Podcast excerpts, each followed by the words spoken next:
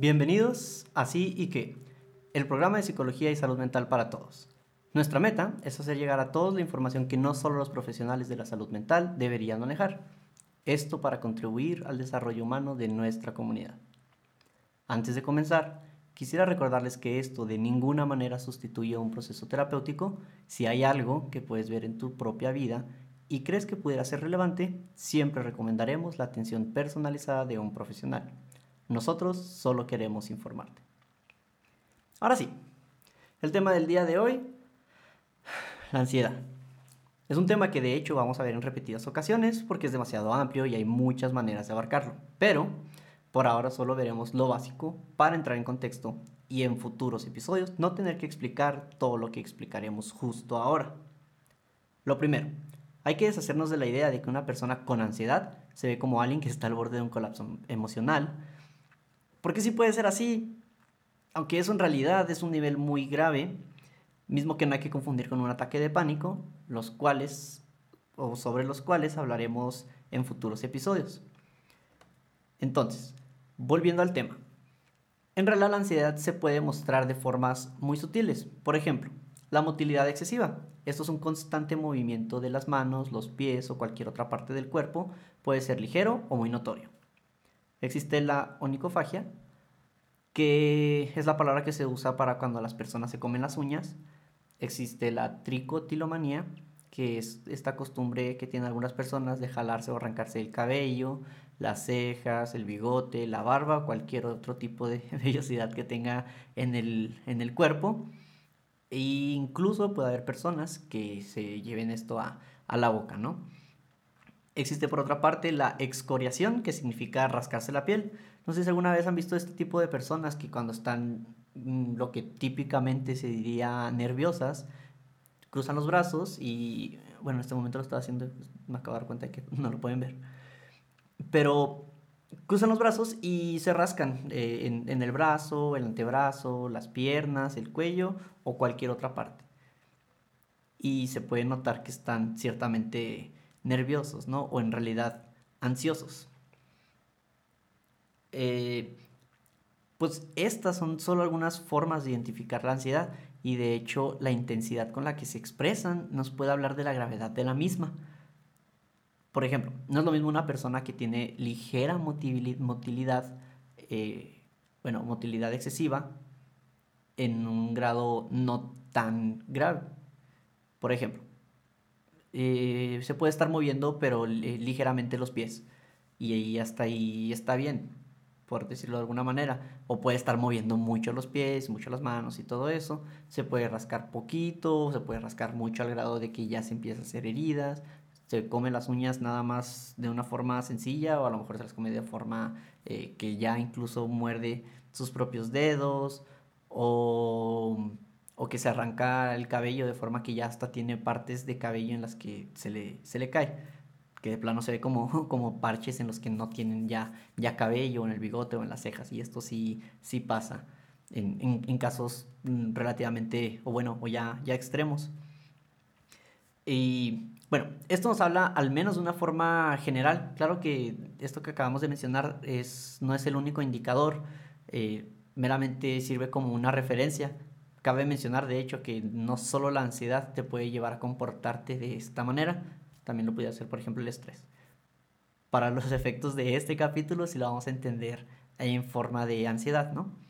Entonces, ahora que ya sabemos más o menos cómo se ve la ansiedad, hay que entender qué es la ansiedad. Para esto necesitamos una definición. Típicamente se define la ansiedad como una preocupación anticipada a una amenaza real o imaginaria. Parece muy fácil, porque pues solo son ocho palabras, pero tiene un trasfondo bastante interesante. Pues las palabras nos hablan de cosas muy en particular. Por ejemplo, vamos a desglosar un poco esto que, acabamos de decir. Em, empieza con preocupación anticipada. La verdad es que no tiene nada de malo preocuparse por las cosas. A menudo, de hecho, es bastante útil, te ayuda a prepararte para algo que viene. Sin embargo, si hoy te preocupas por los problemas que podrías tener dentro de 30 años, es probable que pases un mal rato.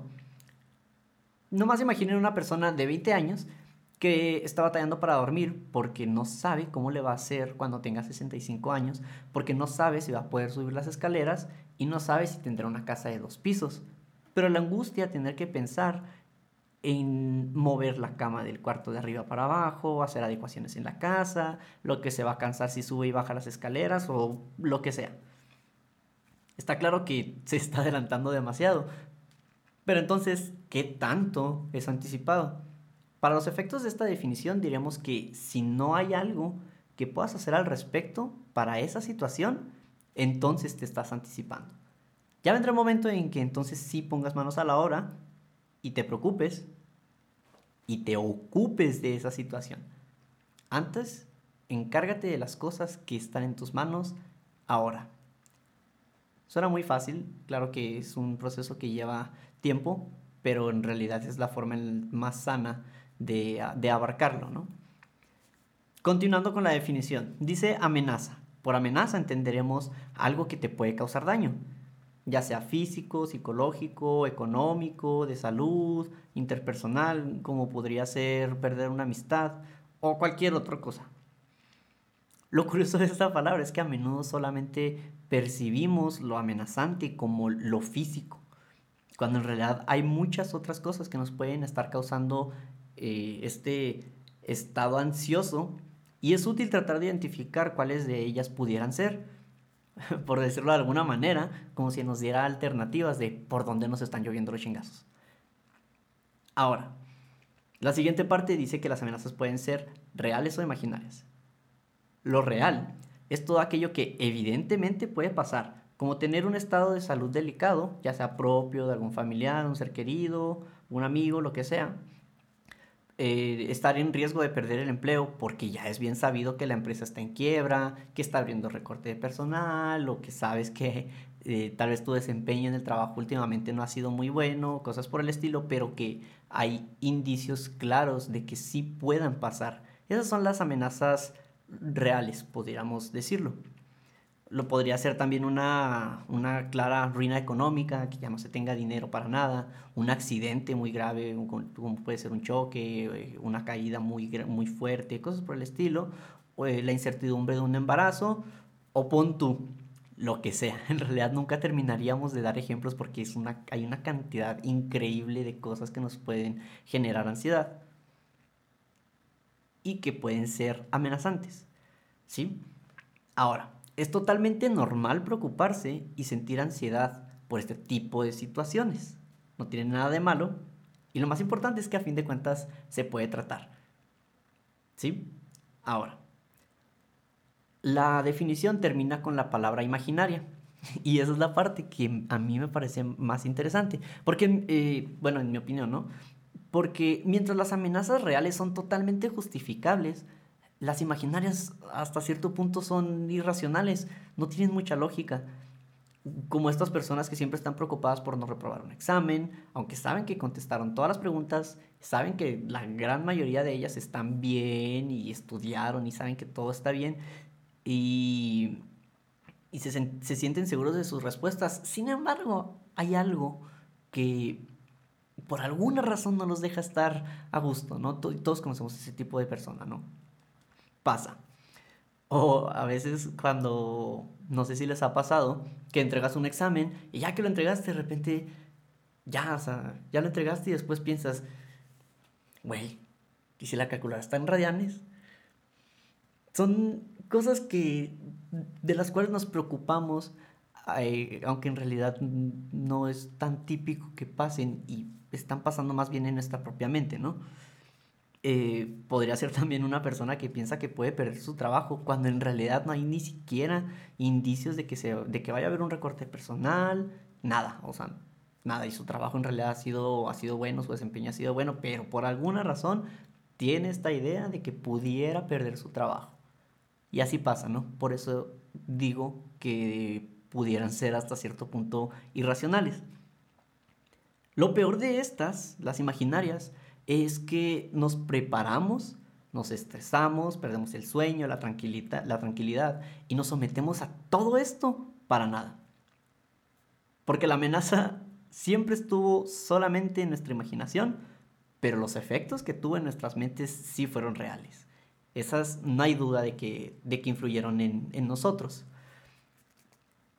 Eh, de hecho, no sé si alguna vez les ha pasado que a veces tenemos tanto miedo de algo, estamos tan preocupados y pensamos lo peor, incluso decimos, ay, sí, si me pasara esto, me muero, bla, bla, bla, todo ese tipo de cosas. Y cuando pasa, pues nada, que nos damos cuenta de que en realidad no era tan malo como pensamos que sería y dices, bueno, pensé que esto me iba a matar, pero en realidad estoy bien.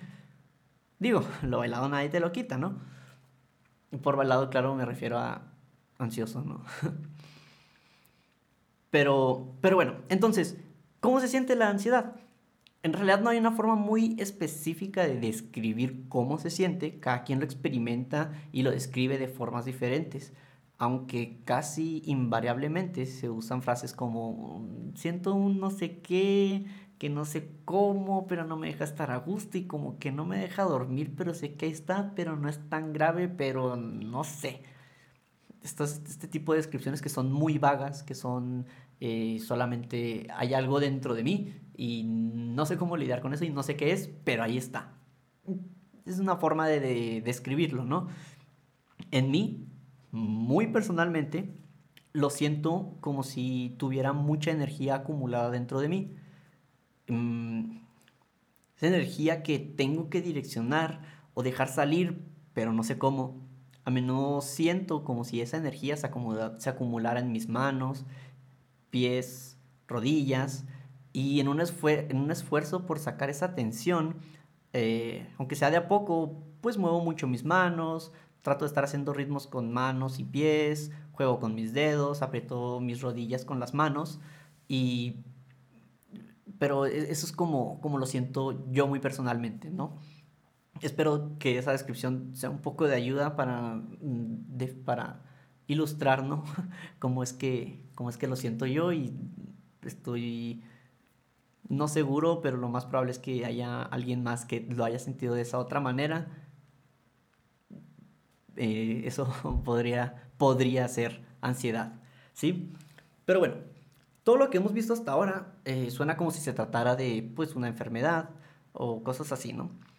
Y la verdad es que debo decir que no necesariamente es así, ya que no es lo mismo experimentar ansiedad que tener un trastorno de ansiedad. Em, para esto, para poder catalogarse como un trastorno, que por cierto es trastorno, no, no trastorno, sin la N, eh, nos debemos de fijar en dos cosas básicas. La primera, genera un malestar clínicamente significativo. O sea, que ya es tan fuerte que literalmente te hace sentir mal, que ya te afecta en tu vida personal de una forma ya relevante, ya considerable. Y de hecho eso nos lleva al siguiente punto. Ya te afecta a ti y además este debe afectar en las áreas de desenvolvimiento de la persona. Esto significa que mientras no altere la forma en la que te desarrollas en tu trabajo, escuela, hogar, o cómo te desenvuelves con tus amigos, familiares, pareja o conocidos, no se puede pensar que se trate de un trastorno. Para que sea un trastorno tiene que afectar en las áreas que acabamos de mencionar. ¿Sí? Ah, mucho ojo con esto. Eh, pues no significa que no pueda ser tratado si no cumples con estos criterios que acabo de mencionar. De hecho, lo ideal es poder identificarlo antes de que comience a afectarte a ti o en las áreas que ya mencionamos para que el tratamiento sea un poco más llevadero, sea más efectivo y demás. A fin de cuentas, ¿quién quiere experimentar la ansiedad? No más porque sí, ¿no? Entre, entre antes lo puedas identificar, pues mejor. Todo esto que, que ya vimos es lo que podemos llamar una forma clínica de abordar la, ansiedad, de hecho un tanto técnica. Pero para ser sincero, soy una persona un tanto cursi y pues me gusta hablar con metáforas y de hecho hay una metáfora sobre la ansiedad que en lo personal me gusta, me gusta mucho y creo que es bastante útil, ¿no? Pues dice algo así. Es como la ansiedad es como un amigo incómodo. Ese que no te dice lo que quieres escuchar, sino lo que tienes que escuchar. A veces nos visita nuestra casa y lo que comúnmente hacemos es ignorarlo. ni siquiera lo recibimos. Él entra porque quiere decirnos algo. Él sabe que hay algo a lo que no le hemos prestado suficiente atención y deberíamos hacerlo. Por eso nos visita, para, para decírnoslo. Pero así somos nosotros, no le hacemos caso. En vez de eso, de hecho lo ignoramos y preferimos mantenernos alejados de él. Si estamos en una habitación y llega, nos vamos a otra. Y si nos hartamos de que nos esté persiguiendo dentro de nuestra casa, pues tan sencillo como que preferimos llenarnos de actividades fuera de nuestra casa. Aunque sabemos que cuando lleguemos ahí va a estar. Estamos huyendo de esa conversación incómoda con nosotros mismos. Como lo seguimos ignorando, lo más probable es que busque maneras cada vez más fuertes y, ruidosas de llamar nuestra atención. Como si dijera, ah, nomás haces escuchar, güey. Dale pues. A ver si rompiendo una ventana o tus muebles me haces caso. Y si lo seguimos ignorando, puede incluso llegar a medidas desesperadas. Se para en nuestra habitación en las noches porque sabe que a la hora de dormir no tenemos otro lugar a donde ir y nos grita que le hagamos caso. No nos deja dormir hasta que le demos un poco de nuestra atención. En ese momento nos sentamos, lo escuchamos y con el tiempo él solo se va ya logró su misión, hacernos el favor de hacernos voltear a donde teníamos que hacerlo. Digo, tal vez los estragos de su, visita se queden. A fin de cuentas, a nosotros nos toca reparar esa ventana, esos muebles, porque fue porque no le hicimos caso al principio lo que lo ocasionó. Pero está bien, siempre se puede reparar una ventana, aunque cueste. Al final del día es nuestra casa y tenemos que tener tenemos que cuidarla, tenemos que mantenerla bien. Aquí lo interesante es que no es una visita de una vez. A veces nos vuelve a visitar, pero cuando pasa, ya sabemos. Ya aprendimos que como el buen amigo que es, solo nos quiere hacer un favor. Así que será más sencillo que seamos nosotros quien le abra la puerta, lo reciba y lo atienda. Es una conversación incómoda que hay que tener, pero así se irá más pronto y no causará más estragos en nuestra casa. Pero en fin, el día de hoy aprendimos una definición de ocho palabras de lo que es la ansiedad. Aprendimos cuatro palabras nuevas para describir cómo se ve en realidad. Aprendimos un poco sobre cómo se siente, quiero pensar. También que no es lo mismo experimentarla que tener un trastorno de ansiedad. Y viéndolo de una forma cursi, que incluso puede ser hasta un amigo que cuida nuestra espalda de cosas que tal vez nosotros no hayamos visto con suficiente atención. y es así, de hecho, que terminamos este, este capítulo. En esta ocasión fue meramente eh, informativo, una cápsula informativa para, eh, sobre, sobre la ansiedad. Más adelante seguiremos teniendo cápsulas en las que haya recomendaciones más claras eh, para que sigan al, al pendiente. Espero les haya gustado, si es así, recomiéndelo a todos, especialmente a quienes ustedes crean que les pueda servir. Por, por, favor, ayúdenme a llegar a más personas para seguir fomentando la salud mental dentro de nuestra comunidad. Claro que si hay algún tema del que les gustaría que habláramos, algo que han escuchado, algo que lo que sea, por favor háganmelo saber para hablar en futuros capítulos. Me pueden encontrar en Instagram como Javier Barrón C de casa.